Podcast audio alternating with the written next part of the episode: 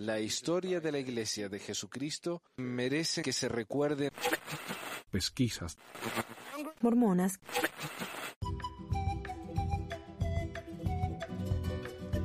Hola a todos, bienvenidos a otra edición de Pesquisas Mormonas. Les habla Manuel. Hoy estoy con. Estoy bien acompañado hoy. Hoy tenemos a varios amigos del programa. Tenemos a, al señor Félix desde España. Hola Félix. Hola. Félix estuvo en el programa de la iglesia en España. Sí, efectivamente. Y, y tenemos a Joy, que estuvo en varios programas. Hola Joy. Hola. Y Félix y Joy nos hablan entonces desde España. Y hoy tenemos a una nueva invitada. Tenemos a Delavi. Hola Delavi. Hola, ¿Y vos de dónde nos estás hablando? de México. México, bien. Bien representado entonces el programa. Ahí estamos.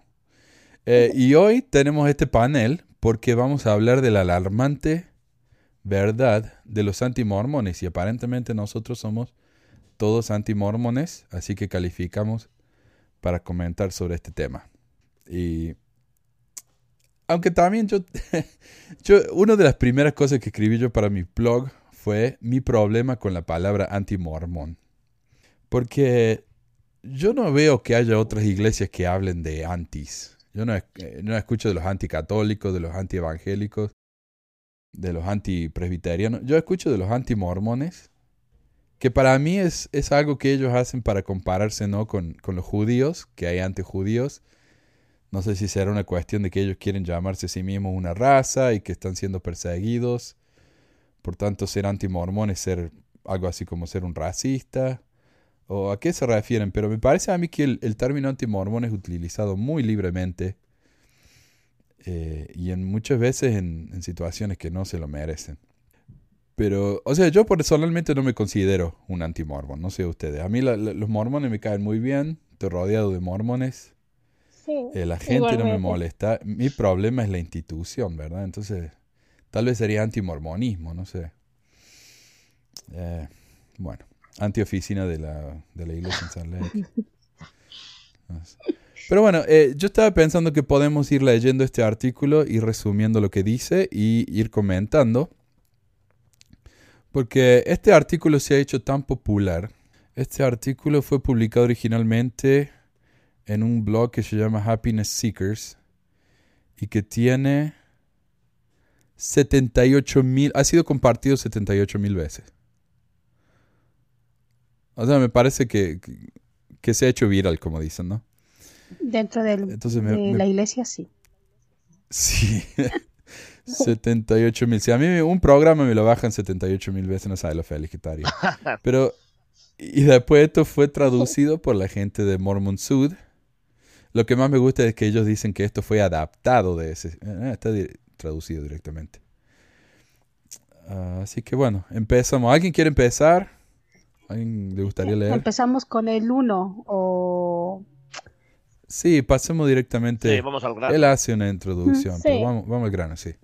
Dale, uno. Solo hay una alternativa, a ver. Venga, empiezo yo, por ejemplo. Dale. A ver, la mayoría de los miembros probablemente nunca han considerado lo que harían si perdieran sus testimonios sobre la restauración. ¿Serían todavía cristianos? ¿Se convertirían en evangélicos o católicos? Podrías esperar que fuese así, pero en realidad los exmormones generalmente no pueden encontrar una alternativa cristiana creíble a la Iglesia de Jesucristo de los Santos de los últimos días. Es muy difícil dejar el Evangelio restaurado por otra versión del cristianismo sin darse cuenta de que se han perdido tanto tantos de sus elementos esenciales. ¿Qué pasó con los profetas, la revelación, la autoridad del sacerdocio, el plan de salvación, los templos, etcétera? ¿Y cómo podría el Dios de la Biblia decidir de repente que cada uno debe ser libre para interpretar las escrituras como ellos deseen, creando una iglesia para cada opinión? Tal vez aún más importante, sin embargo, es que básicamente todas las razones para dudar del mormonismo son una buena razón para dudar del cristianismo. No hay suficiente evidencia arqueológica del libro de Mormón, sienten que algunas de las pruebas arqueológicas podrían contradecir el libro de Mormón. Lo mismo ocurre con la Biblia. Me estaba dando casi ganas de reír leyendo esto, la verdad. Sí, ¿no? Es un, dis- es un disparate, pero, pero de los de, de- de- Vamos. Es que... Bueno, y, y él, él lo que dice acá, que cuando uno se va de la iglesia Y dice, y bueno, ¿y qué pasó con los profetas, con el sacerdocio? Y muchas de las iglesias, o mucha de la gente justamente se va de la iglesia por eso. Porque dice ¿cómo puede ser que haya profetas modernos cuando la Biblia dice que ya no hay más? O, o ese tipo de cosas. Además, eh, si la iglesia es realmente una restauración de la iglesia de Jesucristo, ¿por qué hay 15 apóstoles? ¿Y dónde habla Jesucristo de presidentes? Y cosas así. O sea, es su interpretación de la restauración esto. Claro, hay muchas- hay muchas. 12. Hay muchas cosas aquí que se pueden, vamos, que son totalmente discutibles, ¿no? Por ejemplo, eh, uno deja la iglesia sencillamente porque deja de creer. Por, por lo menos así fue en mi caso y en muchas de las personas que he conocido. Simplemente, si ya no hay muerto el perro, se acabó la rabia. ¿Para qué voy a seguir en una iglesia en la que a mí me, me enseñaron o me dijeron que había revelación, en la que me enseñaron que había ministerio de ángeles, en la que me enseñaron que había un poder del sacerdocio, y yo no he visto nada de eso en ese tiempo. No he visto bendiciones que no fueran nada más que aquello que yo me trabajara o que alguien hiciera por mí. Es decir, si a mí no me ha interesado ir a ninguna iglesia, básicamente, y es verdad, yo encontré en la iglesia muchas cosas que eran buenas y que me han servido para mi vida, he aprendido muchas cosas, eso no por ello ya dejo- no por ello ya voy a ser una persona inmoral o amoral. No tengo por qué ser ateo definitivamente, pero no creo en las instituciones humanas porque sencillamente las instituciones religiosas, religiosas me parecen simplemente humanas. Entonces, como todavía no he visto que ese Dios, si existe, se manifieste dentro de una institución, pues lo demás no tiene ningún sentido. Y luego la, la evidencia arqueológica, vamos, es que esto es... No hay suficiente evidencia arqueológica del libro mormón. No, es que no hay suficiente, no, es que no hay ninguna. Claro. Claro. Ahora, yo me acuerdo de chico, yo cuando iba al templo, eh, mientras los adultos hacían sus sesiones, nosotros íbamos, nos bautizamos y en media hora ya estábamos listos. Entonces nos pasábamos una hora y media viendo un video que pasaban eh, repetición así, ¿no? En loop. Y había uno que se llamaba La América Antigua Habla. Sí. Y a mí ese video me encantaba. Y yo hablaba, ah, ahí está, miren los mayas, ahí están la- la- las pruebas del libro de Mormón. Y cuando la gente me decía, no hay prueba del libro de Mormón, no hay prueba arqueológica, yo decía, ¿cómo que no? Ahí tenemos la antigua, la América Antigua habla. Y ahora los mismos apologistas de la iglesia se ríen de ese video. Claro. Pero esa era mi prueba, ¿verdad? Entonces sí, no hay, no hay nada. No hay nada. Um, ¿Qué te parece a vos, uh, Delaney? Cuando vos te fuiste de la iglesia, ¿te fuiste a otra, a otra religión? Uh, ¿Seguís siendo no. creyente o qué pasó? O sea, yo sigo creyendo en, en Dios, en que Dios existe, pero no de la forma como lo pinte alguna de las religiones que he escuchado, mucho menos la mormona. Es una, bueno, yo siento que es algo muy personal y que no se tiene que decidir por una, por una religión. Yo supe de lo de la iglesia gracias a, a mi novio, fue una historia larga porque cuando, cuando fuimos, cuando empezamos a andar, a ser novios, este, él no era miembro y yo sí era una miembro fiel, hija de un ex obispo. Mis padres eran en ese entonces presidentes de hombres y mujeres jóvenes de estaca. Yo tenía 21 años, entonces fue hace como dos años eso más o menos. Entonces a ellos empezaron a poner mucha presión y mi novio me dijo, ¿cómo es que te ponen presión por algo que lo inventó alguien que restauró la iglesia? Y luego me empezó a mostrar primero sobre el libro de Abraham que no era verdadero y ya de ahí empezamos a ver que me empecé a ver que las doctrinas que seguían, sobre todo con lo del matrimonio, las esposas de Smith y todo eso no eran verdaderas. Y ya por eso fue que tomé la decisión de salirme de la iglesia a partir de la historia. Exacto. Ok. ¿Y, y desde que te fuiste de la iglesia, robaste algún banco? o- No, nada, todo, todo en mi vida ha salido mucho mejor que cuando estaba allí. Todo me ha ido excelente. De hecho, ya estoy, estoy en punto de empezar una maestría y muy buenos estudios. Y me ha ido muy, muy bien. Ah, felicitaciones. Qué Gracias. bien. Bueno, y, y esto es más o menos todo lo mismo. Dice, bueno, si ustedes están en contra de, de- de la iglesia mormona, están en contra de la Biblia, porque todas las cosas que a ustedes les molesta de la iglesia, les, mo- les tendría que molestar de la Biblia. Por ejemplo, José Smith tuvo esposas muy chiquitas, menores de 20 años. De 15. Eso es lo que me da gracia. Menores de Vamos, 15. chicos. cat- No, es que aquí dice Menores de ve- 15. 20 años más jóvenes. O sea, juegan. Oh. Claro, esa, esa es la manipulación. ¿Te das cuenta? O sea, Ajá. porque te puedes decir, José Smith tenía 60 años, ¿no? O podía tener 50. claro, es que ahí no se aclara nada, ¿no? 20 años más jóvenes. Vale, si tiene 40, se casa con una de 20, pues la de 20 ya sabe de sobra lo que hace, ¿no? Ajá. O, o menos. Además, Porque 14 años él tendría que haber tenido 34. Bueno, puede ser, no sé. Yo, por ejemplo, el tema de la poligamia, ¿no? A mí no me escandaliza en sí el tema de la poligamia. A mí lo que me escandaliza es la mentira. Y lo que de verdad me indigna es la mentira. Exactamente. A mí, a fin de cuentas, si una, eh, dos mujeres o tres mujeres quieren vivir con el mismo hombre, consienten todos y todos son felices y comen perdices, a mí francamente me da igual. O sea, y supongamos que fuera así. El problema está en que todo eso se ha ocultado. Todo eso no se ha dicho. No se cuenta la verdad. O sea, tú cuando eh, los misioneros dan las lecciones y cuando uno ya es un, entra en un proceso en la iglesia de una madurez, no se habla de estas cosas. Es más, son temas que son escabrosos, que molestan, que inquietan, que incomodan a, a, lo- a los líderes. Entonces, a mí lo que fundamentalmente me molesta es la mentira y que se hayan tapado todas, todas estas cosas. Entonces, cuando tú tapas algo es porque realmente hay un escándalo ahí. Si no, no lo taparías. Bueno, a mí me gusta mucho la- la- la- la- el tema de la política y acá en, en Estados Unidos un, un, ¿cómo se dice? Un escándalo muy grande con el presidente Nixon Mm. En el que él s- mandó a que gente se metiera ¿no? al, al edificio de los demócratas y robaran documentos, es lo que se llama el Watergate. El Watergate, sí. Y el crimen no fue tanto el que hayan robado esos documentos, sino el encubrimiento. Porque al encubrir, ellos cometieron más crímenes. Eh, ¿Cómo se dice eso? Eh, cuando uno trata de detener una investigación. Obstrucción a la justicia, que le llaman Obstrucción a la justicia. filibusterismo, ¿no? Eso fue un gran crimen que se cometió como consecuencia del primer crimen. Y yo creo que la iglesia, eh, el problema, como vos decís, el problema más grande es el encubrimiento. Exacto. Y por es. eso ella ahora dice, nosotros la iglesia no encubre nada, ¿no? En el cara a cara ese dijeron, la iglesia es muy abierta. Ahora porque están obligados, pero ni siquiera tan abierta porque ah, hay muchos temas que todavía no sabemos. Eh, la- los documentos esos que tienen en el búnker ese todavía están, Sí. son privados y la gente no puede verlos.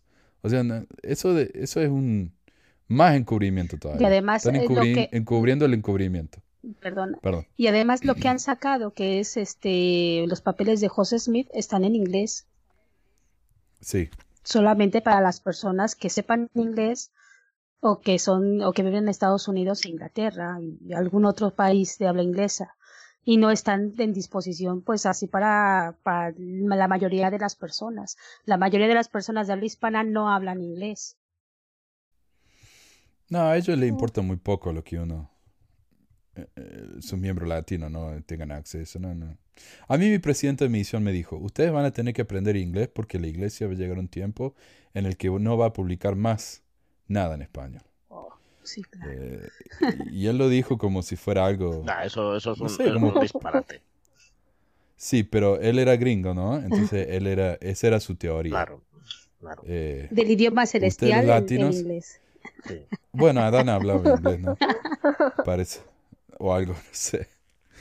Pero bueno, entonces, eh, la- la- y yo creo que esto en vez de decirnos, ven, la Biblia también tiene problemas, entonces, ¿por qué se, se escandalizan con el mormonismo? Yo creo que lo que esto puede hacer es dos cosas. Que uno diga, ah, tiene razón, si yo creo en la Biblia y el libro de Mormón tiene los mismos problemas, o el mormonismo, entonces tal vez no esté tan mal. Pero la otra cosa que puede hacer es decir, oh, ¿la Biblia tiene todos esos problemas? Mira, yo no, no me había enterado.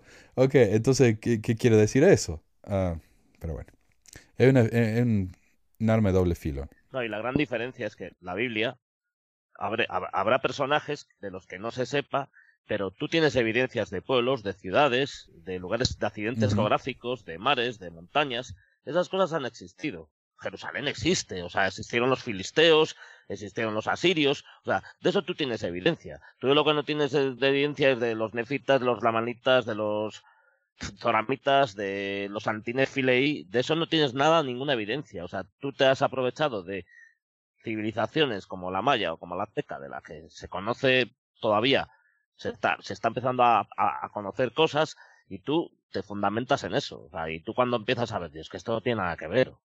Nada que ver con, con, con el libro mormón. Esto es un, un disparate. O sea, no, no, no tiene ninguna profundidad. Entonces, Claro. Sí, la falsedad es mucho más obvia, mucho más fácil de ver. Hay un punto que dice acá más adelante, y es por eso que en una encuesta grande de ex mormones encontró que solo uno de cada diez ex mormones se convierte en otra religión cristiana. Ah, más tarde él va a hablar de cómo eh, los ex mormones se hacen ateos, pero acá, por ejemplo, en el caso de Delaví, dijo, ella Ajá. no se unió a ninguna iglesia, pero sigue siendo creyente. Ajá, sí. Pero el hombre este lo, lo hace ver como si todos se hubieran hecho ateos, no sé, o, o satanistas, no sé qué. El, el que se hayan convertido a otra religión o no, no quiere decir que hayan dejado de creer. Ah, pero bueno, él, él lo hace ver así, ¿no? Es como que no pertenecer a alguna iglesia ya es algo malo en sí. claro. Sí, de hecho, cuando hay alguien que, que tú le dices que, que ya no crees, dice, ¿ya lo- a dónde vas a ir? ¿Cómo que a dónde me voy a ir? ¿A ningún lado? ¿Por qué tengo que estar en algún sitio? ¿No? Eh, yo, la mayoría de la gente, yo creo que ahora, este, si adora algo, a, a su Dios, lo que sea, lo hace desde casa si, si quiere. Y si no, simple y sencillamente creer en, en que hay algún poder supremo ya con eso les basta. No tienen por qué estar yendo a perder su, su tiempo, su dinero, sobre todo, porque todas las iglesias te piden dinero. Entonces, y ellos ya no, no, no tienen por qué hacer eso. ¿No? El ir a perder tiempo y dinero. Y luego, pues claro, también estar con el roce de la gente, pues estar haciendo, estar enfadándote, haciendo corajes. Entonces, todo ese, ese tipo de cosas te las estás evitando. ¿No? Hay algo que, por ejemplo, en, en mi caso, ¿no? Yo, eh, cuando me enteré de todo esto, eh, yo dije, joder, digo, 200 años y, y todo lo que nos han escondido. 200 años.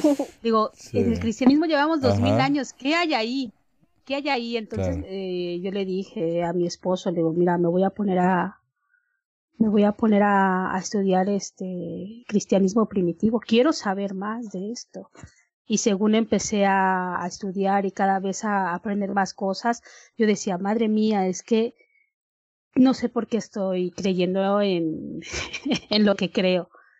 Y entonces este dices, bueno, pues en tu búsqueda de, de querer, a lo mejor todavía de, sentir que tienes que creer, porque es lo que te hacen pensar en la iglesia, de que tienes que creer en algo, porque si no, no estás completo, pues eh, en ese, en esa búsqueda, pues muchos nos damos cuenta o, o, o llegamos a la conclusión de que, de que a la, posiblemente no haya nada más allá. Y de que si hay alguna cosa que, que, que se le podamos llamar Dios, este, bueno, pues no sabemos ni cómo es, si tiene forma o no. Simple y sencillamente llegamos a una conclusión de que, de, que no hay ni verdad absoluta y de que no sabemos si existe un Dios o no. Entonces, decides estar en el agnosticismo. Sí, mucho sí. Ah, pero él, según él, mira, él dice, después agrega, el antimormonismo no se trata solo de hacer que la gente pierda la fe en nuestra iglesia, sino de hacer que la gente pierda la fe en Dios, en Cristo, en la revelación, en la religión. Una vez que hayas probado la, forma más dulce y perfecta del cristianismo, ¿a dónde irás cuando te vayas? Entonces esa es la, la- la primera conclusión a la que llega él. Los antimormones hacen que la gente deje de creer en Dios. Mira, yo lo único que sé es que esa, esa frase tan manida del Nuevo Testamento que dice, ¿no? Que, se le atribuye a Jesucristo, ¿no? A Jesús. La verdad os hará libres. En mi caso, desde luego se ha cumplido. Es decir, yo me siento más libre, me siento mejor, me siento más tranquilo, me siento con la mente más despejada. He podido encontrar trabajo, he podido eh, hacer cosas que me gustan. No me he sentido atado ni condicionado a nada de lo que me decía la Iglesia. Eh, no me he sentido con muchas veces remordimientos por, por, por simplemente, no sé, eh, salir a dar una vuelta con unos amigos o jugar una partida de cartas o cualquier cosa de estas. O sea, y no tengo nin- ningún vicio con nada de esto. O sea, entonces, al final, que, eh, hablan de, de perder la fe en Dios. Yo, mira, yo por ejemplo, me considero creyente, con, con tremendas dudas, con tremendo desconocimiento, por supuesto, muchas de las cosas apoyadas en la ciencia y sabiendo que la ciencia todavía no ha abarcado todas las cosas que se abarcan. Creo que todavía no se saben muchas de las cosas que se pueden saber. Pero eso no tiene nada que ver ya con, con, con la iglesia mormona, que es un disparate, ese dios polígamo del que nos hablan. La revelación, mira, yo creo que muchas personas en momentos determinados pueden sentir inspiración para sus vidas sin la necesidad de tener una institución que te esté diciendo lo que tienes que hacer y que necesitas el Espíritu Santo y si haces estas tal cosa no, no vas a tener contigo el Espíritu. O sea, al final la religión es algo que es, que, es lo que menciona al final, no, no es ni más ni menos que exactamente lo mismo que, los partidos políticos, que la política, o sea, es un grupo de gente. La palabra es eso, religar es juntar a la gente. La gente se junta, se crea una doctrina, se crea una idea y no dejan que la gente piense ni, ni, ni llegue a tomar decisiones por sí mismo. Y cuando alguien discrepa o cuando alguien se sale de, del tono normal, pues enseguida lo machacan. Y la religión es lo que crea la diferencia. No, no, no, no, no tenemos nada más que ver, pues, lo que sucede en Oriente Medio. O sea, y yo muchas veces nos pasaba, yo creo que, que que a nosotros aquí, ¿no? Que, que veíamos que a veces juzgabas a las personas pues porque no hacían lo mismo que hacías tú. Ajá. Sí, cuando, cuando, a ver, cuando hacemos esto de, de dar a conocer esta, esto que nosotros ya hemos eh, conocido, en, el, en tu caso, ¿no? Cuando empezaste a sacar, pues esto, que tú te dices, no, yo no soy historiador, pero he leído esto y quiero darlo a conocer, ¿no?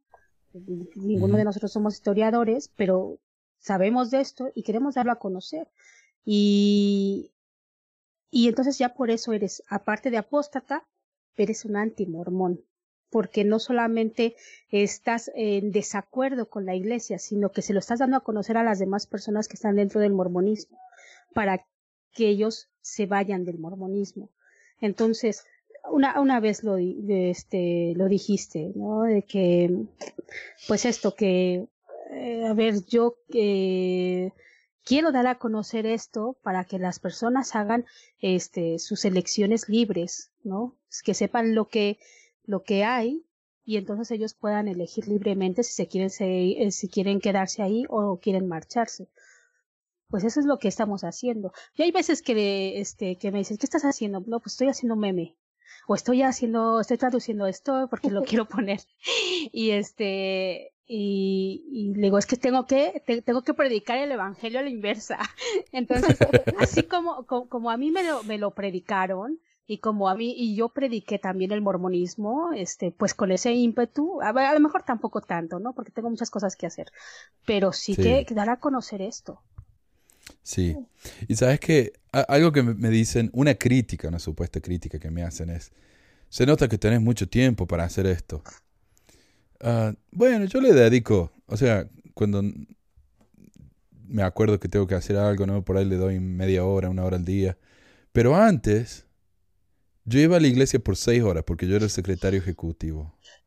Entonces iba a oh. reuniones seis horas el domingo solo, más las reuniones del jueves, más mi llamamiento como maestro de lo sumo que tenía que preparar la lección. O sea, yo gastaba, y, el obispo ni te cuento, que el obispo estaba ahí todo el día, casi todos los días. Sí. O sea, si, se critican de que yo tengo mucho tiempo para hacer esto, que se vean ellos mismos entonces, porque uh, cuántas mujeres, no sé allá en, en, los países de, de, uno como es ahora, pero acá, una presidenta de la Sociedad de Socorro en Utah, eh, no solamente tiene que preparar la lección, sino que tiene que preparar un mantel, con flores. Eh, y si va a dar una lección en la que quiere mostrar alguna foto, tiene que ser una foto impresa, ¿no? Eh, con un marco bonito. O sea, el, tiempo que gastan en hacer... el tiempo que se gastan en hacer esas cosas que no tienen nada que ver con la religión. Eh, es increíble. O sea, y, y, después se vienen y se quejan de que uno gasta mucho tiempo en esto.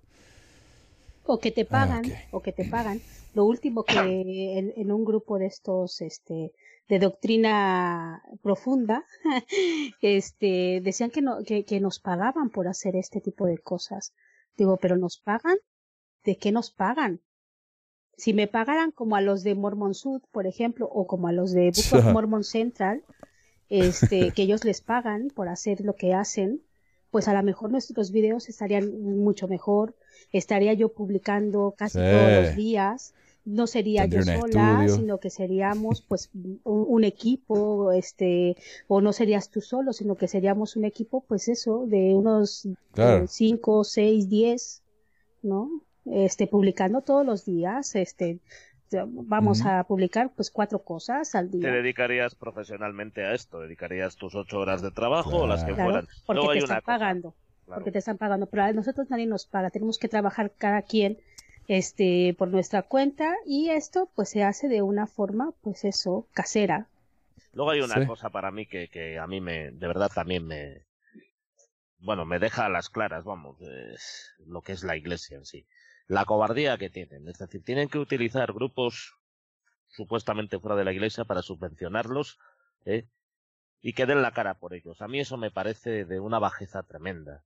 Porque directamente, si tú tienes Sí. que desmentir algo, si tú tienes que aclarar algo y decir, bueno, venga, vamos a... No hemos hecho esto, pues porque considerábamos que a los miembros se les podía hacer daño, pero bueno, ya que está aquí esto, vamos a tratar de explicar qué ha sucedido.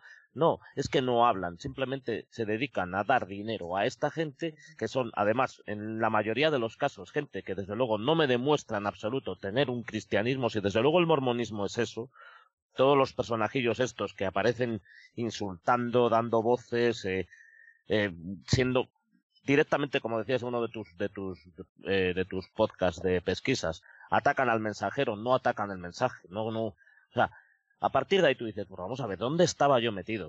O sea, y luego tú, por ser apóstata, que yo me considero apóstata y a mucha honra, porque además literalmente soy un apóstata, me he apartado de la iglesia, o sea, así de claro, no tengo nada que ver. Eh, honestamente, te dejan de hablar, te dejan de, de seguir, de, dices, no, mira, perdona, o sea, me alegro muchísimo de haber salido de, de, de, este sitio. Y si desde luego lo que tenía que vivir era esto, pues no, me alegro mucho de haber salido. No me perdió nada. Sí. Ah, una cosa que quería aclarar antes que pasemos al próximo tema es como él dice que eh, el propósito de los anti, antimormones es ah, que la gente deje de creer en Dios. Ah, ahora que hay, hay mucho, ¿no? Gracias al internet, a los podcasts y a YouTube, hay muchísimo, hay incluso ex mormones famosos, eh, eh, más que nada en inglés, pero eh, los pioneros del lo que ellos llaman el antimormonismo. Yo, la, la verdadero pionero los considero a los Tanner, Los Tanner, ¿verdad? sí. Y, y ellos, yo no conozco gente más cristiana que ellos. Es, es más, ellos, si uno va a la librería de ellos, ahí en Salt Lake, en el piso de arriba tienen su, su ministerio donde hacen lecturas de la Biblia y todo eso. O sea, decir que un antimormón es eh, ateo por, en Por general es, es simplemente falso. Sí. Eh, definición. Es simplemente falso. Falsedad. Otra, sí. Otra cosa, estoy acá, eh, para los que no entiendan de lo que estamos hablando, eh, hay un, un grupo que se llama More Good Foundation. More Good Foundation. Y ese grupo es supuestamente una fundación sin fines de lucro, pero que recibe un, no me acuerdo cuánto era, ¿ustedes re- recuerdan si era un cuarto o medio millón de dólares al año de la iglesia? La iglesia les paga a ellos y uno eso lo puede ver porque acá los grupos sin fines de lucro tienen que demostrar todas sus, sus finanzas. Claro. Quién les dio dinero, a dónde usan su dinero, y ahí está, ¿no? Que la iglesia les ha dado ese dinero. Y ellos a su vez pagan por estos blogs, que supuestamente son blogs que simplemente la gente abre. No, estos son blogs eh, producidos por esta organización. Y los, los blogs en español que tienen son mormonsud.org, losmormones.org, elcristo.org y mormonsud.net. Así que si ustedes van a esos sitios, recuerden que esos son sitios pagados por la iglesia. Lo que no sé, lo que no sé, por ejemplo, a este, eh, qué organizaciones le, le pagan, por ejemplo, a este a Book of Mormon Central, porque sí, se, se- ellos mismos han dicho que son pagados y de hecho, este, Ah. también, este, no sé si es por parte de More Good Foundation y este y hay otro que es el del Faro Mormón, también son pagados. Es, no me acuerdo si es el Faro Mormón o eh, Nace Mormón. Tienes razón. Ahí mismo en el, en la, en el, en el papel este con, con los ingresos y todo eso, eh, ellos, el More Good Foundation, no solamente recibe dinero de la iglesia, sino que sirve como un, hub, no sé, como un... e- Ellos a su vez pagan a otras organizaciones. Fairmormon.org, por ejemplo, Sí, también. ellos reciben su, su dinero del More Good Foundation. No lo publicitan en su website, pero está en los papeles de los impuestos. subcontratan, es como subcontrata, una subcontrata, ¿no? Algo así. Y no me extrañaría que ellos son los que también ayudan al foro mormón y todo eso. Ah, aunque también hay muchos mormones ricos acá que ellos mismos ayudan a la iglesia, ¿no? Y Hacen en su donaciones. manera. Vale. Ah, punto 2. ¿Quieres leerlo? No sé, Joy. Sí, la crisis de fe en las comunidades mormonas son realmente solo un síntoma de un problema más grande. Eh, cuando me refiero, dice nota, cuando me refiero al ateísmo en el resto de este artículo, también me refiero a sus primos, agnosti- agnosticismo, naturalismo, humanismo, etcétera. En fin. Hay muchos críticos que aman resaltar a los santos de los últimos días que eligen dejar la iglesia. Dicen que el resto de nosotros está en negación, que pertenecemos a una cierta clase de secta loca y fraudulenta y tenemos nuestras cabezas en- enterradas demasiado en la arena para ver cuánta gente está llegando a esta misma conclusión. Quieren que veamos a nuestros amigos y familiares que están dejando la iglesia y estemos alertas a la idea de que hay algo mal con la iglesia mormona. Pero si nos fijamos en los extensos datos de encuestas que Pew ha recopilado sobre la religión en general en los Estados Unidos, lo que vemos es lo que nunca antes se había visto. La gente, especialmente los millennials, está abandonando la religión en la que creció. Las personas. Y ese, perdón, y ese es el verdadero problema al que se refiere él. Exacto. No es solo que la gente se va de la iglesia, porque si se fueran de la iglesia, entonces eso mostraría que hay algo mal con la iglesia. No, se están yendo de todas las iglesias. Claro, Sí, y hay otra cosa aquí, del, del, bueno, el que tradujo el artículo, por lo menos se podía haber molestado en haberlo traducido y haber, y haber tratado de, de- de extrapolar los datos al país o a los países, en este caso a la hispana, porque habla de los Estados Unidos. Entonces, Sí. son datos de los Estados Unidos. Ten en cuenta que, por ejemplo, en Europa, la mayoría de la gente es agnóstica o atea. En Estados Unidos hay una parte bien clara, muy dividida entre los que creen y los que no creen. Pero en, en Europa prácticamente la gente es agnóstica, atea o puede llegar a creer, pero no siguen los preceptos en general de ninguna religión. Entonces es un dato muy importante. Sí, Estados Unidos es un país muy, muy conservador, muy religioso. Eso sí. Dice, las la persona, bueno, las personas no solo se están alejando de la iglesia de Jesucristo, que es la iglesia mormona, lo están haciendo en todas las iglesias. Mientras que los mormones son mucho más propensos que otros cristianos a convertirse en ateos, cuando abandonan la fe en la que crecieron, el número de cristianos que se está convirtiendo a la religión no organizada está creciendo dramáticamente. Ah, ese, ese es el punto, ¿no? Eh, la gente está perdiendo la fe en general, no solo en la iglesia. Ah. Ya, el caso es de que eh, las personas que se están marchando de la iglesia, cuando ven que han sido engañadas, que realmente no ha habido tal planchas de oro, ni hubo una primera visión, y era todo, pues eso, eh, a lo mejor eran cuentos o imaginaciones, eh, pues dicen, "Ugh, mira, todo igual es una imaginación y todos están imaginando cosas, cosas raras y estamos creyendo pues en eso, en, en seres imaginarios, ¿no? Entonces dices, mira, ya, yo ya paso de, que me estén eh, manipulando. Pero algo que dice, dice que, va creciendo el cristianismo en otras ramas. A mí eso se me hace un poco raro. Pero lo que él hace acá, empezó hablando de los antimormones y ahora pasó al, al tema de que todas las iglesias están perdiendo fe. Ah, ¿Cómo se relaciona eso entonces con el antimormonismo? Porque parece que cambió de tema. ¿O está hablando lo mismo? Se suponía que era de lo mismo.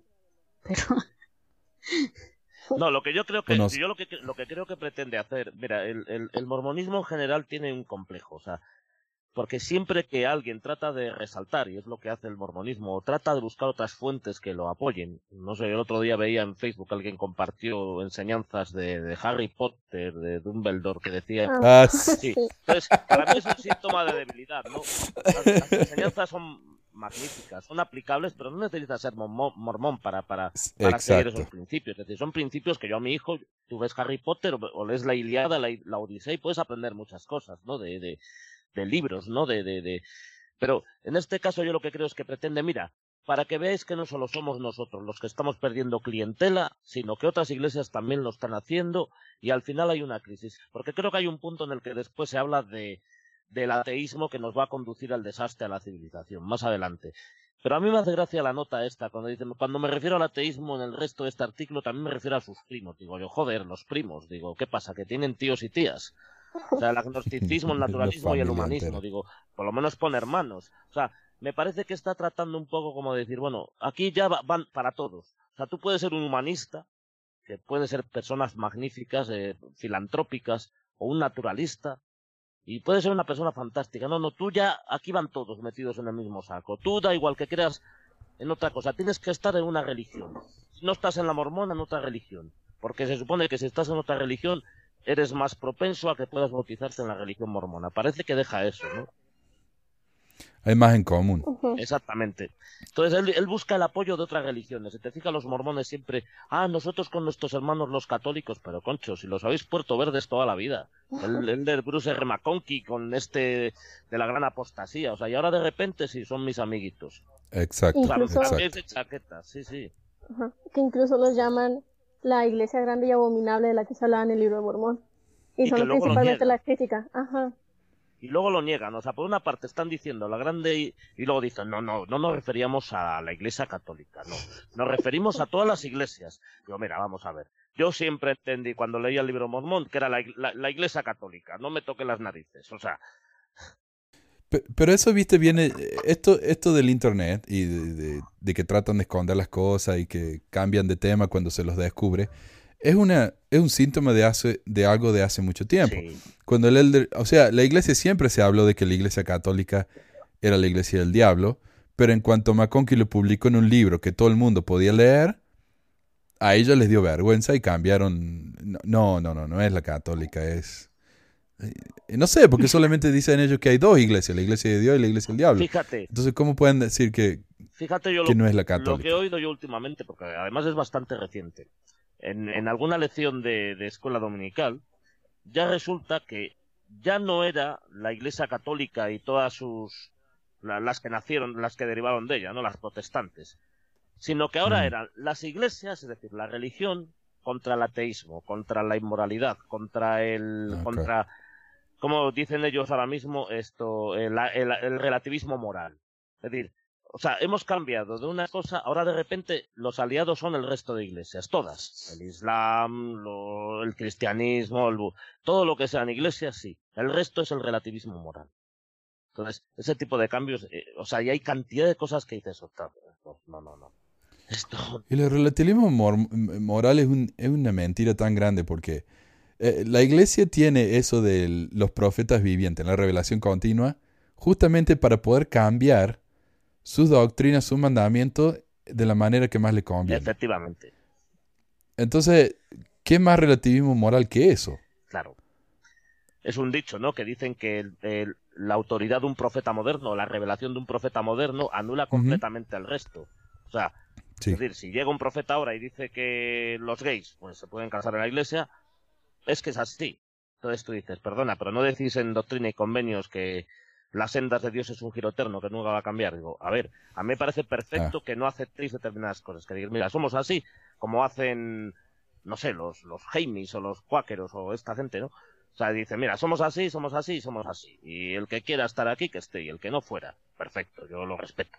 Pero lo que no podéis ir, o sea, estar, estar, como dice mi madre, subir con los de la, los de, bajar con los de la feria y subir con los del mercado, ¿sabes? O sea, no puedes hacer eso. O sea, es, me parece claro. chaqueterismo, ¿no? Uh, ¿te gustaría leer el número 3? Ah, sí, sí. El, ateísmo posmoderno está, pavimentado el está pavimentando el camino para un nuevo orden moral y destructivo. Para ser claro, las personas que se convierten en ateos no se convierten repentinamente en monstruos morales. Sus opiniones. Claro, no repentinamente. Pero A la larga. A la larga, de a poco, sí poco a poco. Dale, perdón. perdón, Sus opiniones morales cambian, pero generalmente tienen más en común con las creencias morales de sus amigos religiosos que tienen en contraste. Sin embargo, uno de los problemas con el surgimiento del ateísmo es que viene con consecuencias retrasadas.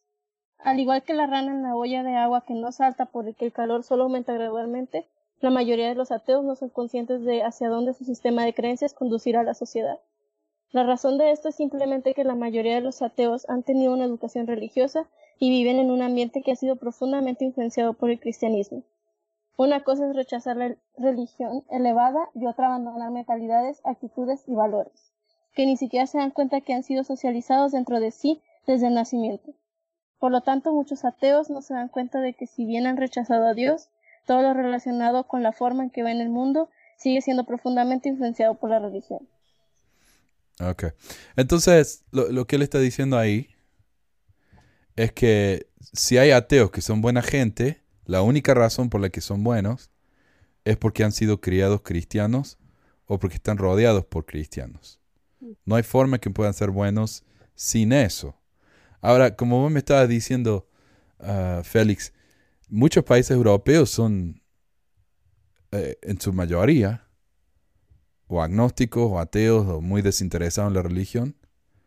Y, y sin embargo, no hay, no es que sea una, una olla llena de crímenes, como, como pasaría, por ejemplo, en el en Middle East, como se dice, en el Medio, El Medio Oriente. en Arabia, por esos países de Arabia, El sí, Medio el Oriente. Oriente. En Medio Oriente. sí. Perdón, perdón. Eh, en esos países que son de los más religiosos del mundo, están en constante guerra.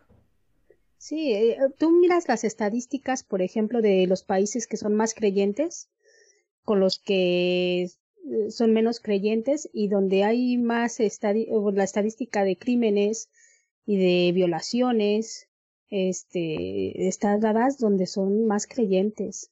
La gente es más creyente. Entonces, el otro estaba pensando yo, por ejemplo, en, en Japón, ¿no?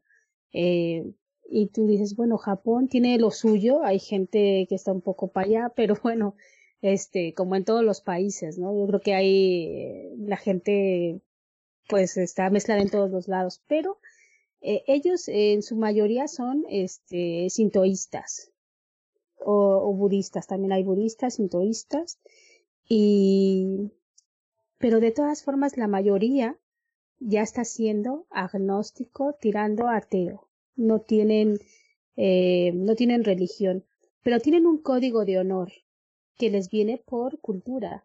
Entonces, eh, es lo que dice, de- sí que hemos eh, sido criados cada uno de nosotros en, en una cultura donde hay leyes, en países donde hay leyes, y que nos ceñimos a las leyes.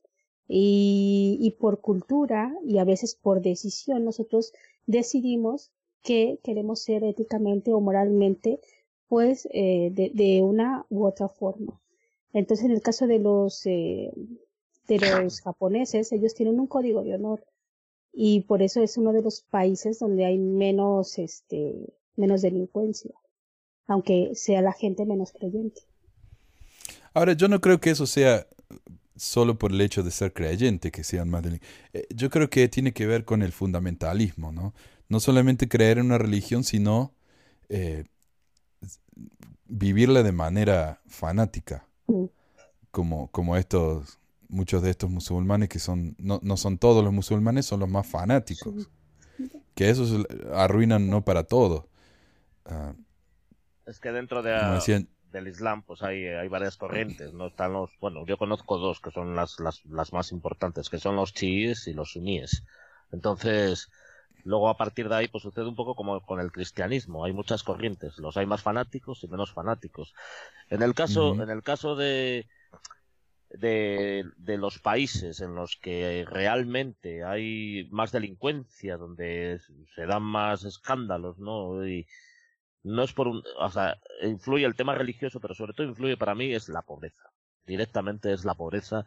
Y cuando la gente, mira, Utah puede ser ahora mismo un estado en el que, está demostrado, ¿no? Hay estadísticas que dicen que hay más depresiones que ningún otro, pero en general la gente tiene un estado de bienestar muy bueno, hay, hay riqueza y en cualquier parte de Estados Unidos que, que más o menos mantenga un nivel de riqueza, pues, y sin embargo es un país que tiene delincuencia, ¿no? Ahora, en Utah, por ejemplo, tú imagínate que en un momento determinado hay una crisis tremenda y todo se va al garete. Ya veríamos a ver cuándo, cómo aumentar el, el índice de delincuencia en cualquier país donde haya un estado de bienestar bueno. El caso de Estados Unidos es diferente porque, bueno, pues ahí se rige por un liberalismo muy brutal. Entonces, las diferencias entre ricos y pobres son drásticas. pero aquí en Europa, por ejemplo, un estado donde haya un, estado de bienestar, donde se garanticen una serie de derechos a los ciudadanos, no hay problemas. Ahora, cuando hubo la crisis esta que hubo en estos años, la gente realmente decía barbaridades y decía, no, no, yo si tengo que ir a robar un banco o tengo que ir o tengo que ir a robar un supermercado, robo. ¿Qué pasa? La gente lo hacía porque no tiene que comer. Entonces tú reaccionas ante una situación. No es porque seas peor persona. Si a ti te ponen en esa situación, tú ahora mismo puedes ser una bellísima persona, pero como te pongan al límite, veremos a ver lo que haces. Exacto. El otro problema es también que una religión fundamentalista lleva a sus creyentes a hacer cosas que no harían de otra forma. O sea, si uno ve a un tipo que, que se cubre en dinamita, va y se explota en el medio de una plaza, esa persona no haría eso si no fuera por su fe fundamentalista.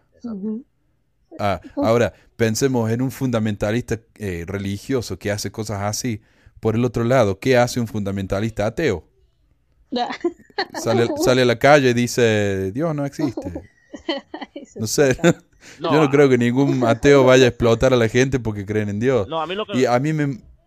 Dale. No, a mí lo que me preocupa de, de, cierto ateísmo, yo les llamo los ateillos estos de nuevo cuño, que luego son la panda de ignorantes, que luego ni te leen un libro de ciencia, ni te leen nada, pero son ateos porque sí. O sea, joder, trata de averiguar por qué eres ateo. Ya sé que no aparece Dios por ahí, ni hay milagros, ni nada, ¿vale? Pero por lo menos trata, es el problema de la ética, es decir, ser ateo no te debe de hacer una persona que no sea ética y que no tengas una moral y que no tengas unos principios morales, que debes de buscar unos principios morales. ¿Por qué? Porque debes de creer en un bien, en buscar un bien que sea bueno para ti y para la sociedad. Si tú no buscas un bien que sea bueno para ti y para los demás, eh, en el haya un orden, independientemente de, de un Dios y de que te vaya a castigar, sino simplemente porque es bueno para ti y para los demás y porque os hace más felices, al final te vas a encontrar con que eso va a llevar a la degradación de la sociedad. Pero eso no es por un tema de dejar de ser religioso, sino simplemente porque no eres capaz de encontrar un fin que, que sea lógico y que sea razonable para que puedas prosperar y para que y pensar decir bueno yo no creo en Dios pero me gustaría que la raza humana y que la civilización humana pues siguiera adelante perviviera pues en un futuro colonizáramos otros planetas y no no desapareciera la especie humana por ejemplo no desde un punto de vista egoísta no sé si me explico sabes entonces el ser ateo, muchas, muchas personas dicen, ah, soy ateo y hago lo que me sale del, del guindo. O sea, y si te fijas, se parecen mucho, en Estados Unidos yo he visto personas que se pelean, ateos con religiosos, tío, pero vamos a ver, con un fanático religioso no discutas, o sea, es perder el tiempo, no lo vas a convencer nunca, si él cree en eso, él cree, ya está. O sea, no, no le des argumentos, porque te va a insultar te- y al final vas a ser un, un demonio. Entonces, no me gusta ese tipo de ateísmo. Me gusta el ateísmo de una persona que quiere razonar, que quiere aportar argumentos y que, y que, y que se lleva por un orden moral de su vida. No sé si me explico. No sé el resto de ustedes, pero yo soy, eh, yo soy el ateo del grupo. Y yo escucho muchos programas de ateísmo, no para aprender más, porque no hay nada del ateísmo. El ateísmo no tiene nada, no tiene doctrina, no tiene nada, es simplemente decir yo no creo en esto. Listo. Pero, pero acá en Estados Unidos al menos, eh, el movimiento ateo lo que trata de hacer es separar a la religión del gobierno, porque acá, más que nada en los lugares más conservadores, la religión y el gobierno están atados. Y lo que pasa acá en Utah, por ejemplo, cuando la, la iglesia se mete en el gobierno, eh, tenemos lo del matrimonio gay, que es lo más obvio. La iglesia trata de decirle a los homosexuales lo que pueden y no pueden hacer en su vida privada. Eh, tenemos, eh, por ejemplo, eh, en un mundo ideal para los cristianos en, en Estados Unidos, los más fundamentalistas estoy hablando, empezaría, todas las clases en la escuela empezarían con una oración, No, como la escuela de monjas. enseñaríamos la Biblia en la escuela. Eh, ¿Y qué pasa con eso? Eso ignora el hecho de que hay gente que no cree en eso. Entonces hay un chiquito de, de 6, 7 años en la escuela en la que la maestra le está hablando de Jesús y por él la familia de él son musulmanes o lo que fuera, y ellos no tienen ningún derecho de eh, decir, no, yo no quiero que mi hijo no aprenda eso porque nosotros somos de otra fe. Pero eh, entonces un ateo acá, eh, y decimos, somos ateos, no porque yo quiera predicar el evangelio del ateísmo, porque como digo, no hay nada, no hay nada en eso. Simplemente lo que estoy haciendo es decir, mira, hay otras personas que son ateas y que tienen miedo de admitirlo, porque en una sociedad como esta, que es tan Claro, claro. conservadora, les da miedo admitirlo. Entonces tienen que vivir una vida falsa, Entiendo. pretendiendo ser lo que no son. Entonces diciendo, mira, yo soy ateo y estoy bien. Si vos vas a querer ser ateo, probablemente vas a estar bien también, no, no tengan miedo. Pero es una cuestión de decir, ok, yo acá soy tu, tu apoyo moral o lo que fuera. Y también este el tema que es más político que religioso, de tratar de separar estas dos cuestiones. Claro, de tratar de separar Estado de Iglesia, por decirlo así, como decimos aquí. Que sea laico. Exacto. Sí. O Ahora, yo como ateo, dirían, ah, medio, medio fanático y de que soy, que cada uno crea lo que quiera. A mí no me importa. Yo no voy a ir a una iglesia y me dicen a mí, eh, respeta la, la fe de los demás. Yo respeto. Yo no voy a ninguna iglesia y les digo que dejen de, de- de- de tener sus Claro. eh, reuniones. Yo no trato de pasar leyes que prohíba que esa gente no tenga reuniones. Yo no hago nada de eso. Yo lo único que digo es, yo no creo, déjenme no creer en paz. Punto. Claro, Ah. pero tú eres respetuoso. Mira, aquí ha habido un caso, ¿no? Pues, Pero ese, ok, perdón que te diga, pero ese es el punto de la- del 99% de los ateos que yo escucho. Tal vez haya ateos más desubicados acá, claro, mira, pero yo- yo no los conozco. Mira, pero dale. aquí en España no hace mucho, pues, pues, a ver, a mí me pareció muy mal que, que para pretender protestar, por eso que tú dices, ¿no? De, de separar Iglesia de Estado, de quitar una serie de, de, de cosas, sobre todo la religión, de las instituciones públicas. Y entraron en una capilla, en una universidad de la Complutense de Madrid, unas tías con las tetas al aire. A mí eso me pareció mal. Porque sencillamente yo creo que no son las formas. O sea, y hay gente que trata de demostrar ese ateísmo de esa forma. Entonces, yo lo que tú dices es que eso es razonable, eso es lógico. O sea, tú lo que dices, no, yo no quiero que una escuela los niños, hombre, no, no siendo una escuela privada donde sea católica o mormona, y vale, pues ahí tú ya sabes a, lo- a las consecuencias, a lo que te atienes. Pero yo no quiero que mi hijo pues tenga por qué hacer oración, ni que en un hospital público tenga que haber un crucifijo, ese tipo de cosas yo las entiendo. Eh, y yo eso lo respeto. Ahora, lo que no, lo que, lo que tú dices, eso que dices tú, yo respeto que la gente crea y no ir a una iglesia o ir a un, a un lugar, a un, a un lugar donde está reunida la gente y, y molestarles. Eso es lo que yo a mí me molesta, ¿sabes? Sí. Sí. Bueno, si hacen eso, entonces no estoy de acuerdo y yo Claro, claro, claro. absolutamente a favor de, de- de- de tener eso. Mira, pero acá el, la libertad de expresión acá llega a un punto que para mí a veces me parece ridículo. Eh, por ejemplo, hay un grupo bautista que es el grupo tal vez más fundamentalista del país, que es un grupo que se está quedando cada vez más chico porque no admiten a mucha gente en el grupo, no hacen, eh, no recru- reclutan gente, no, no les interesa, ¿no? Pero son tan eh, fundamentalistas, tan odiosos, que ellos van, por ejemplo, a, a un funeral de una persona que ellos saben que es homosexual, Oh, con un cartelazo que dice Dios odia a los gays. oh, Ah, Al lado del funeral. Por favor. Y como acá hay Oh. libertad de expresión a un punto extremo, nadie les puede decir nada. Creo que sí Eh, los he visto porque los han puesto por las noticias alguna vez. Sí, también Oh, los son puesto en famosos, hospitales son de- horribles. donde van a abortar y demás, ¿no? Ah, y, y- y ponen bombas en los, en los hospitales Oh. de eso. ¿viste? O sea, son, no ese grupo, pero hay, hay grupos eh, bautistas y, y cristianos que hacen esas cosas.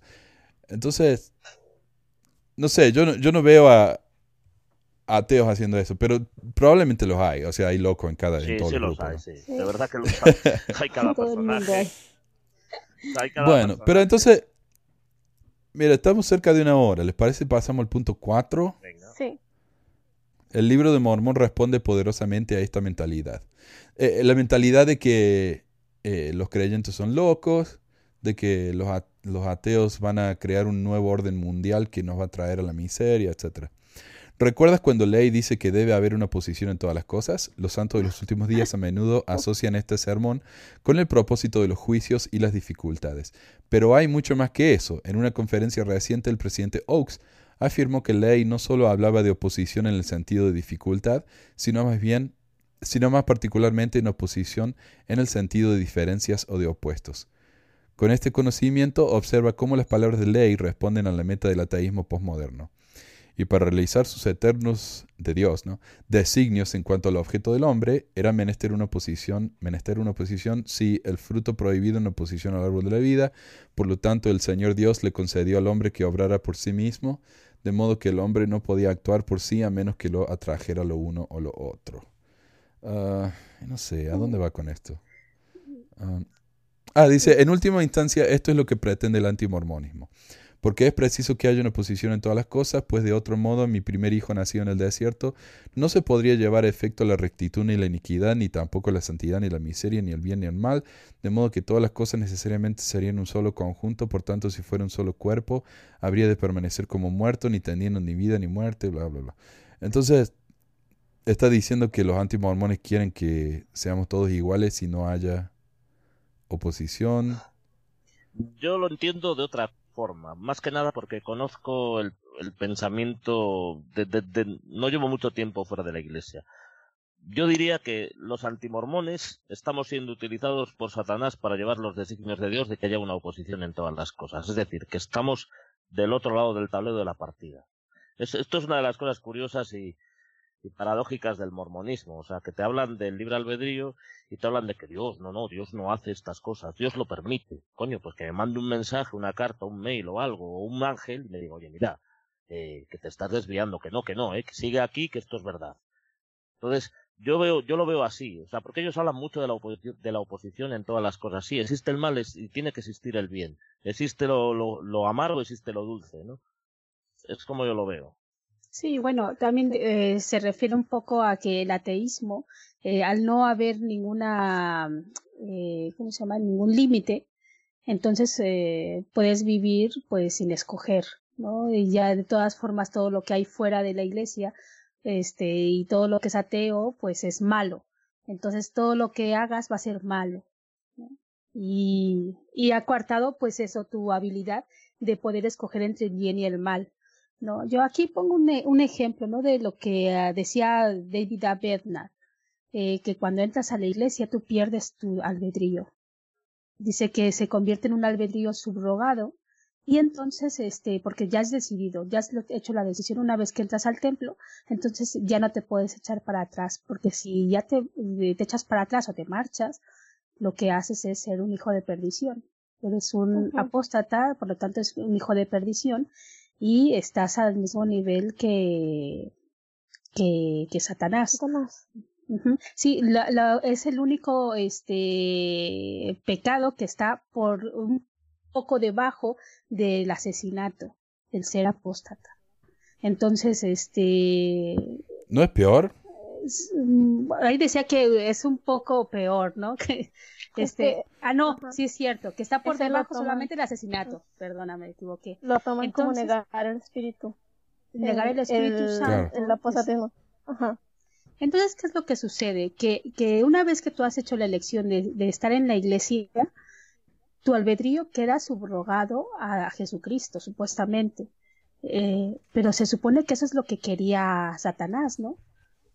Que hiciéramos todas las cosas como Dios quería, sin, sin irnos de un lado y a otro, porque ya, como ya hemos elegido hacer esto, entonces ya no puedo hacer otra, otra cosa, ya no me puedo ir, ya no puedo hacer más nada. Entonces, yo lo que, este, no sé si se han dado cuenta ellos, de lo que están diciendo es lo que precisamente se, se ha, este, es lo, lo que, lo que nos dicen las escrituras, inclusive el libro de Mormón, de qué es lo que quería Satanás. ¿no? La perla gran precio, sí, el, Exacto, eh, eliminar el albedrío de la gente, sí. Así es. Y tú cuando sales de la iglesia tienes más eh, que escoger que, que nadie, ¿no? Dice, por ejemplo, de la, de la dice que ella ah, tiene sí. sus estudios, ¿no? La, hay mucha gente que dice, bueno, es que Dios es el que me ha estado ayudando aquí a estudiar, pero bueno, y aquí y cuando se ha sentado ahí al lado tuyo a hacer el examen. Tienes que estar estudiando. claro. De hecho, cuando me dedicaba a cosas de la iglesia era cuando peor me iba en la escuela porque era el domingo, eran las reuniones de entre semana, era el templo, era noche de hogar, era tener que ir a juntas de todo eso y eso me absorbía mucho tiempo. ¿Y a qué horas estudiabas? Tenía que estudiar ya bien noche o la madrugada y la era no muy rendía. desgastante. No. No rendía. Ya, ya esas neuronas ya estaban muy cansadas. sí. Ya no rendía. Uh, seminario. Sí. Hay discursos de los profetas que dicen que el domingo ellos decidieron no estudiar el domingo porque era el día de reposo y les fue mejor. Uh, no, eso no. Así que nunca fue ni cierto. siquiera eso. No. A ver, no, yo, todo...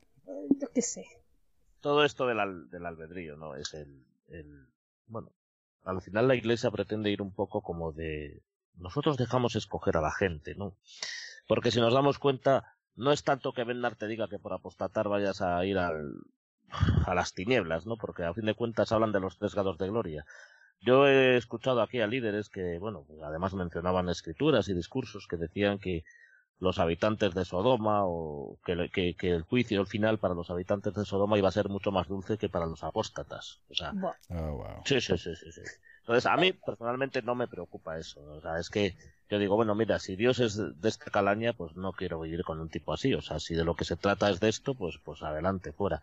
La cuestión está en que, bueno, ellos parten de la base esa, ¿no? De los tres grados de gloria, que bueno, que ya tú no vas a ir al reino celestial o estarás en el celestial y qué tal y que los bueno, mira, a mí no me preocupas.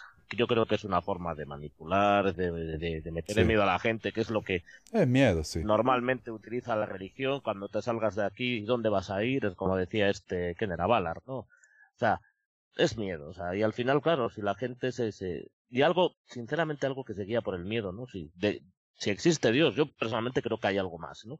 Pero si existe Dios, desde luego no creo que si si si se habla de persuasión, de invitar de invitar a las personas por medio del amor y de persuadir a las personas no es no esa, esta no es la forma, esto es engañar y esto es intimidar a la gente y yo personalmente creo que intimidando no se consigue nada, lo que consigues es el efecto contrario, cuando una persona se da cuenta y dice, "Mira, vete a tomar vientos, hijo, lo siento, me voy."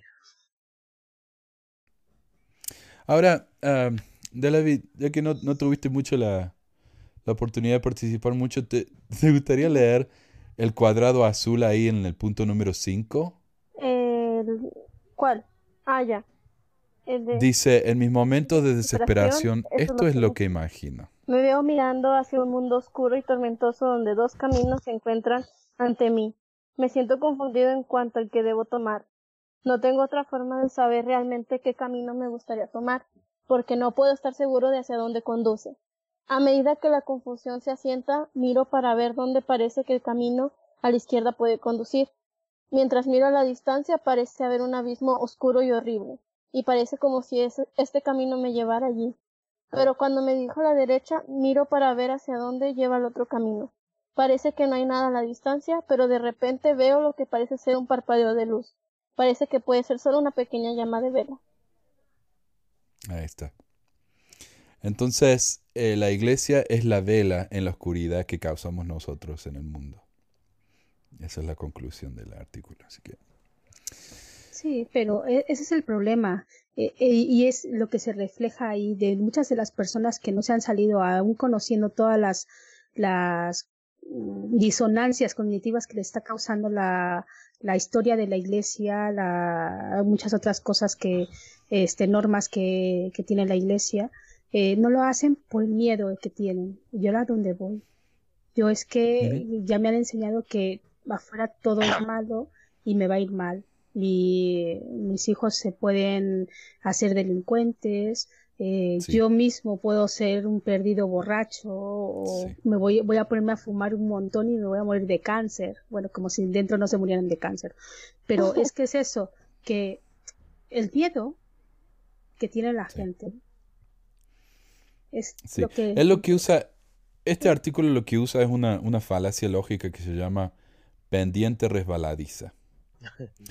Eh, ese, esa falacia dice que si uno hace, toma esta decisión, va, va a causar una, una serie de eventos que nos va a llevar a una, a una consecuencia muy poco deseable. Por ejemplo, acá había un, un comentarista político que decía, si nosotros permitimos que los homosexuales se casen, va a llegar un día en que uno se va a poder casar con su tostadora. No. Eh, eh, queriendo decir que el matrimonio va a perder todo significado, ¿verdad? No va a significar nada, porque ahora es tan especial, un día no va a significar nada especial. Ah, eso es una pendiente resbaladiza que ahora que, que el matrimonio gay es legal, demostró ser nada más que una táctica de miedo completamente falsa.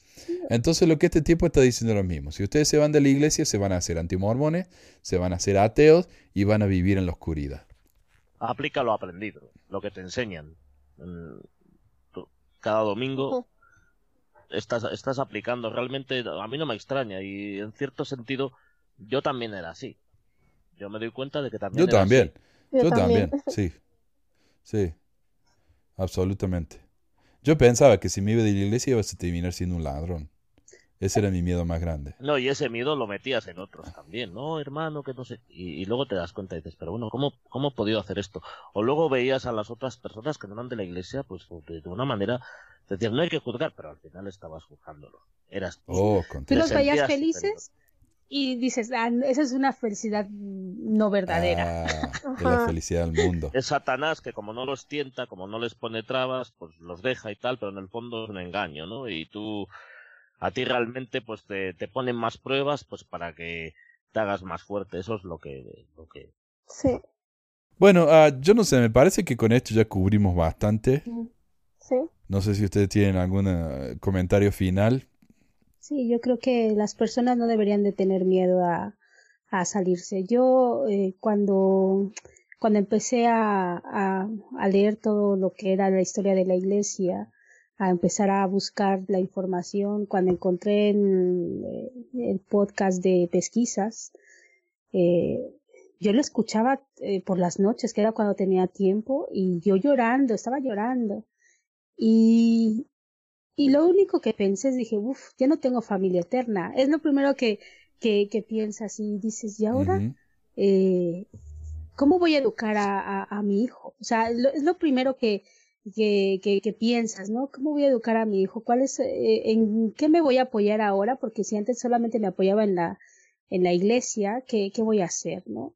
Eh, esa fue mi primera impresión. No era de que eh, eh, me voy a quedar o no, no. Yo eh, la, primera idea que tuve fue eh, cómo le voy a enseñar a mi hijo y cómo me voy a salir de ahí, porque no puedo dejarlo botado así de un día para otro. Eh, fue mi idea y dije, pues tengo que idear la forma de salir de la forma menos dolorosa y, y menos agresiva para tanto para mí como para toda mi familia y, y buscarme otro un código de, de valores para, para seguir adelante. Y ya está, no, no hay más. Y no es fácil. Mira, la- lo, lo lindo de pertenecer a una religión es que ellos te tienen, tienen el menú listo. Mm. Uno todo lo que tiene que hacer es hacer lo que ellos te dicen y uno no tiene que andar cuestionando, ni preguntándose, ni analizando, porque ya está, ya está todo.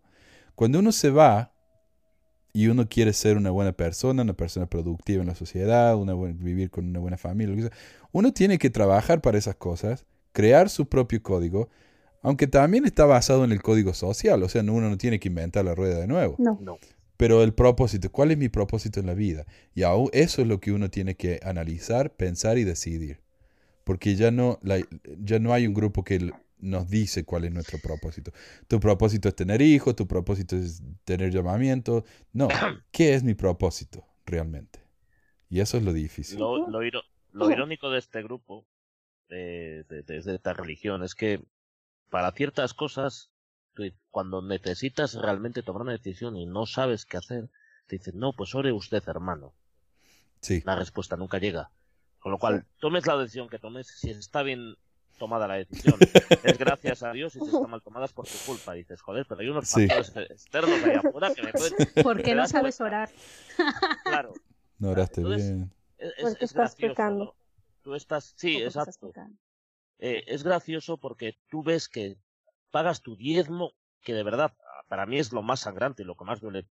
Eh, pagas tu diezmo, eh, tratas de, de- de- de cumplir, te aburres muchísimo con el libro de Mormón, porque te aburres a rabiar, eh, y de repente ves que otras personas que, van a la iglesia, que han dejado de ir a la iglesia, que, que ya no van, encuentran trabajo, les va bien en la vida y dices, pero bueno, entonces, ¿esto qué es? No se supone, yo no digo que les tenga que ir mal, no, no deseas el mal a nadie, dices, pero por lo menos No, que a mí no. se me, que a mí por lo menos pues, pues me eche una mano, porque si el que lo tengo que hacer soy yo, ¿para qué necesito a Dios? Entonces lo tengo que hacer yo, punto, o sea, está claro, y lo que me puedan ayudar Claro. la- las personas que conozco, ¿no?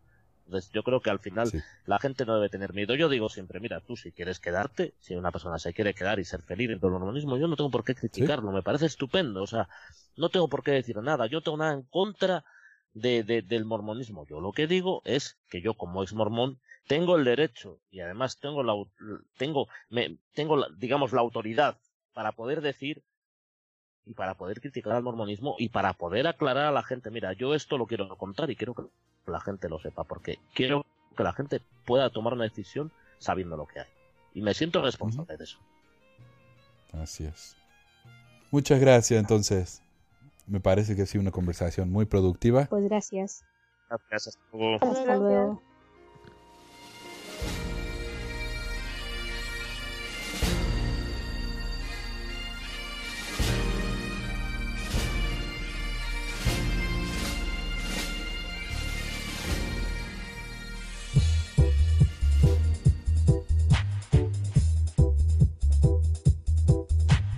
Gracias por escuchar esta edición de Pesquisas Mormonas. No se olvide de visitar nuestro website en pesquisasmormonas.com o pesmor.com y nuestro blog en pesquisasmormonas.org o pesmor.org.